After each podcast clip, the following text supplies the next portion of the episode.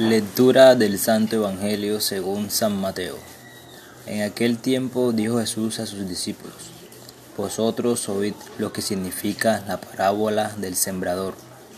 Si uno escucha la palabra del reino sin entenderla, viene el maligno y roba lo sembrado en su corazón.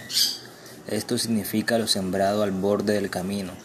Lo sembrado en terreno pedregoso significa el que la escucha y la acepta enseguida con alegría, pero no tiene raíces, es inconstante y en cuanto viene una dificultad o persecución por la palabra, sucumbe.